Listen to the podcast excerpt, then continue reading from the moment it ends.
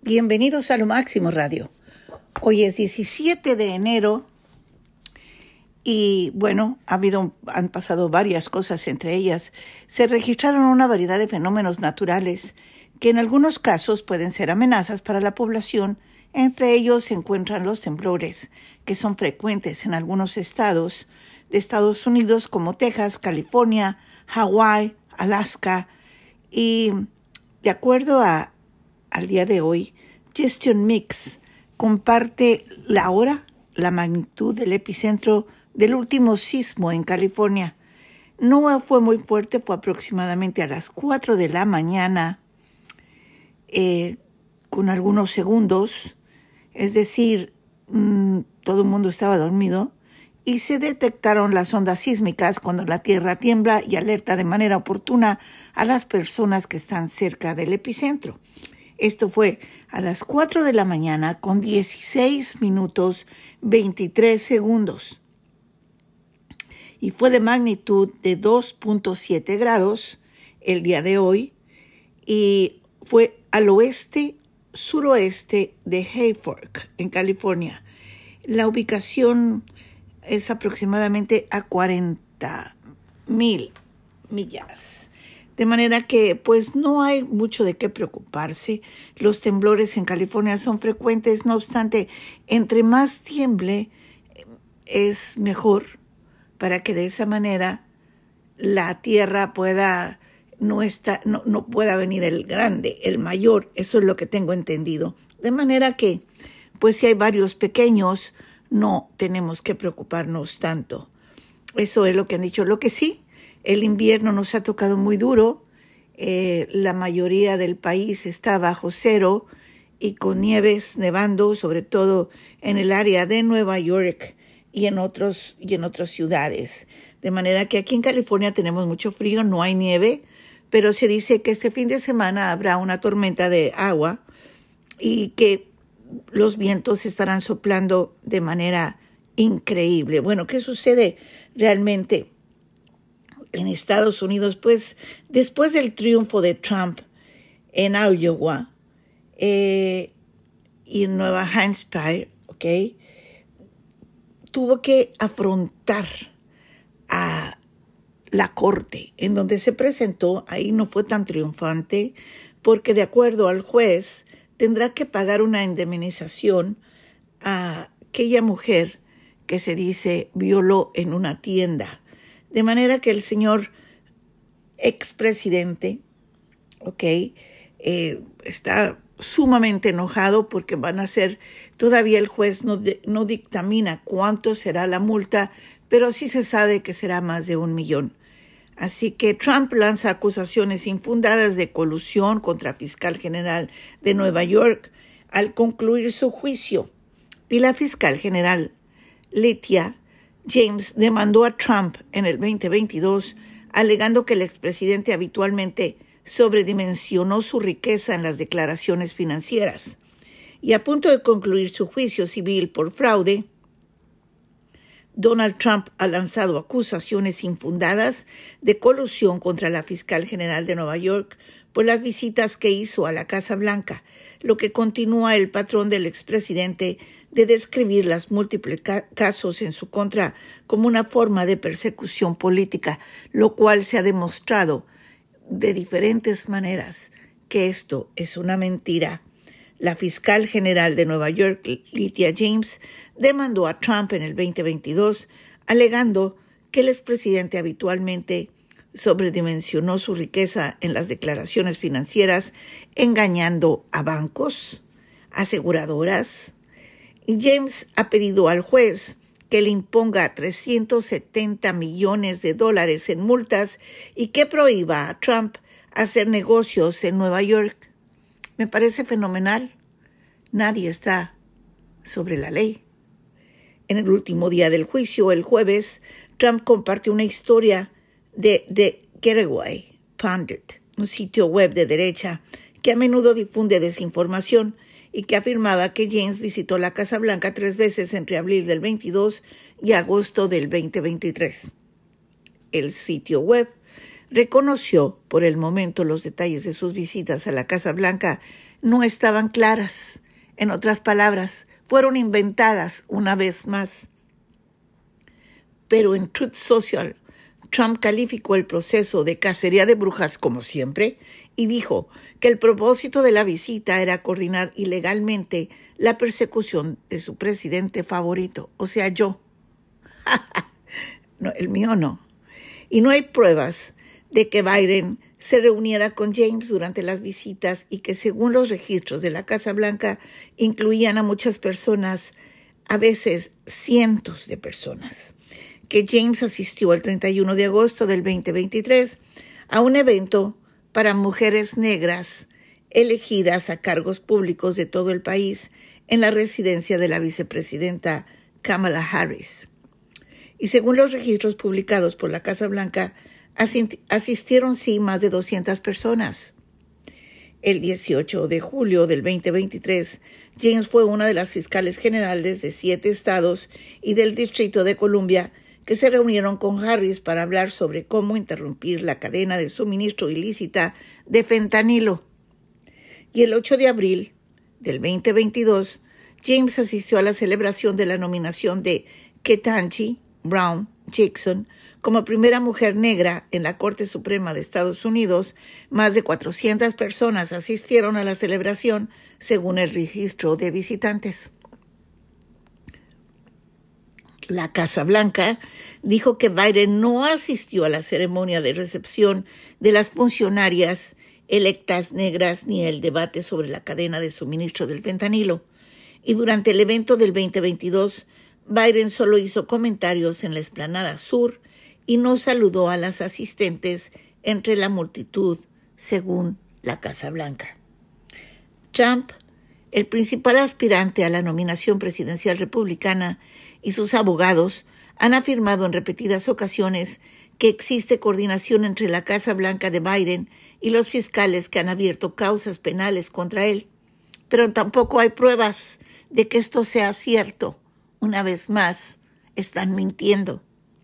El fiscal general Mary Garland nombró en el 2022 a un abogado especial ajeno al Departamento de Justicia, Jack Smith, para dirigir distintas investigaciones federales sobre Trump. Los funcionarios han sostenido que él y su equipo, y no los dirigentes veteranos del Departamento de Justicia o de la Casa Blanca, han sido los únicos responsables de todas las decisiones judiciales. James no es una empleada del gobierno federal, ni una persona designada por Biden. Los votantes de Nueva York la reeligieron como fiscal general del Estado en el 2022. Las afirmaciones infundadas del expresidente contra James también se alinean con una estrategia utilizada desde hace tiempo para atacar implacablemente a los oponentes políticos, incluido el uso del lenguaje racista contra los fiscales negros. Trump se ha referido anteriormente a James, que es negra, como a la racista fiscal general Leticia Picaboo James. Picaboo James. El apodo es muy similar a un término utilizado para insultar a las personas negras. James ha dicho que no le molestan los ataques personales de Trump. Este caso nunca se ha tratado de política ni de venganza personal ni de insultos, dijo fuera de la corte. Este caso es sobre los hechos y la ley y el señor Donald Trump violó la ley. Trump también menospreció al juez Arthur Engoron, que presidió el caso de fraude civil esta semana, en múltiples ocasiones a lo largo del juicio, acusándolo de trabajar estrechamente con James. El equipo de campaña de Trump no respondió a las múltiples peticiones de comentarios, de manera que el señor sigue siendo mentiroso, racista y algo más. Bueno, ¿y qué está pasando realmente con lo que pasó en la corte el día de ayer? Pues la verdad de las cosas es de que efectivamente él va a tener que pagar una suma bastante importante. Así que la crea y además no solamente eso, no solamente eso, sino que va a quedar su nombre eh, sucio para toda su vida. Bueno, y cambiando de tema, eh, la creadora de ChatGPT, planea prevenir la desinformación electoral del 2024. Esto sería genial si realmente sucede. La compañía indicó que prohibirá el uso de su tecnología para crear chatbots que se hagan pasar por candidatos o gobiernos reales. OpenAI, la empresa creadora de ChatGPT, ha trazado un plan para evitar que sus herramientas se utilicen para difundir desinformación electoral en un año en que los votantes de más de 50 países se preparan para depositar su voto en elecciones nacionales. Las medidas de protección expuestas por la startup de inteligencia artificial con sede en San Francisco incluyen una combinación de políticas persistentes e iniciativas más recientes para evitar el uso indebido de sus populares herramientas de IA. Generativa. Estas herramientas pueden crear textos e imágenes inéditos en cuestión de segundos, pero también pueden emplearse para fabricar mensajes engañosos, fotografías falsas que resulten creíbles. Las medidas esbozadas en su blog esta semana se aplicarán específicamente a OpenAI, solo una de, un universo en expansión de compañías que desarrollan herramientas avanzadas de IA generativa. La empresa que anunció estas medidas el lunes dijo que planea continuar con su trabajo de seguridad de la plataforma con mayor información electoral precisa, la aplicación de políticas ciudadanamente consideradas y mejorando la transparencia. La compañía indicó que prohibirá el uso de la tecnología para crear chatbots que se hagan pasar por candidatos, gobiernos, para tergiversar el funcionamiento del sistema de votación y para disuadir a la gente de votar. Añadió que hasta que no se investigue más a fondo, el poder persuasivo de su tecnología no permitirá a sus usuarios crear aplicaciones para campañas políticas o grupos cabilderos. Esperemos que sea así porque la verdad de las cosas que es muy preocupante y a partir de principios de este año OpenAI pondrá una marca de agua digital a las imágenes de AI creadas en su generador. Esta marcará permanentemente el contenido con información sobre su origen, lo que facilitará identificar si una imagen que aparece en otro lugar de la web se creó utilizando la herramienta de IA. La empresa también ha informado que está colaborando con la Asociación Nacional de Secretarios de Estado para dirigir a aquellos usuarios del chat GPT y que hagan preguntas logísticas sobre elecciones hacia la información rigurosa que se encuentra en Kent.org, el sitio web no partidista de este grupo. Mekela Pandernate, asesora del programa de democracia del Centro Brennan para la Justicia, dijo que los planes de OpenAI son un paso positivo hacia la lucha contra la desinformación electoral, pero dependerá de cómo se apliquen. Por ejemplo, hasta qué punto serán exhaustivos y completos los filtros a la hora de señalar cuestiones sobre el proceso electoral, cuestionó. ¿Habrá elementos que se escapen? De cualquier manera, yo creo que es muy bueno que estén preocupados y que, como, como lo mencionó, que el director general de OpenAI, Sam Altman, dijo que incluso con todas las medidas de seguridad implementadas por su empresa, no se siente aún tranquilo. Creo que es bueno que estemos muy preocupados y que vayamos a hacer todo lo posible para que salga lo mejor posible, dijo durante una entrevista el martes en un evento de Bloomberg durante el Foro Económico Mundial de Davos, Suiza. Vamos a tener que vigilar esto muy de cerca este año, un seguimiento muy estricto, un circuito de retroalimentación muy estrecho. Así es como varias fundaciones privadas para mejorar una cobertura explicativa de las elecciones y la democracia.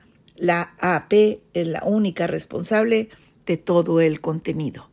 Así que, por esa parte, podemos estar tranquilos. Recuerde que eh, pues en Ecuador se encuentran allanamiento más de un centenar de armas en una zona residencial y Desgraciadamente ese país está en problemas aún. más de un centenar de armas de fuego fueron incautadas eh, el día de esta mañana tras un allanamiento en una vivienda en un sector residencial exclusivo de Quito y se detuvo a una persona, eso lo informaron las autoridades de Ecuador, en medio del estado de excepción decretado tras la escalada de violencia en el país andino. Bueno, esto, eso es todo por hoy y les sugiero que sigan sintonía aquí en Lo Máximo Radio para escuchar la buena música de nuestros artistas que programa Gerardo Dueñas. Muchísimas gracias. Hasta mañana. En ausencia del periodista Nelson Enríquez por estar enfermo, informó para ustedes Yanaltega Galván Muy buenas tardes.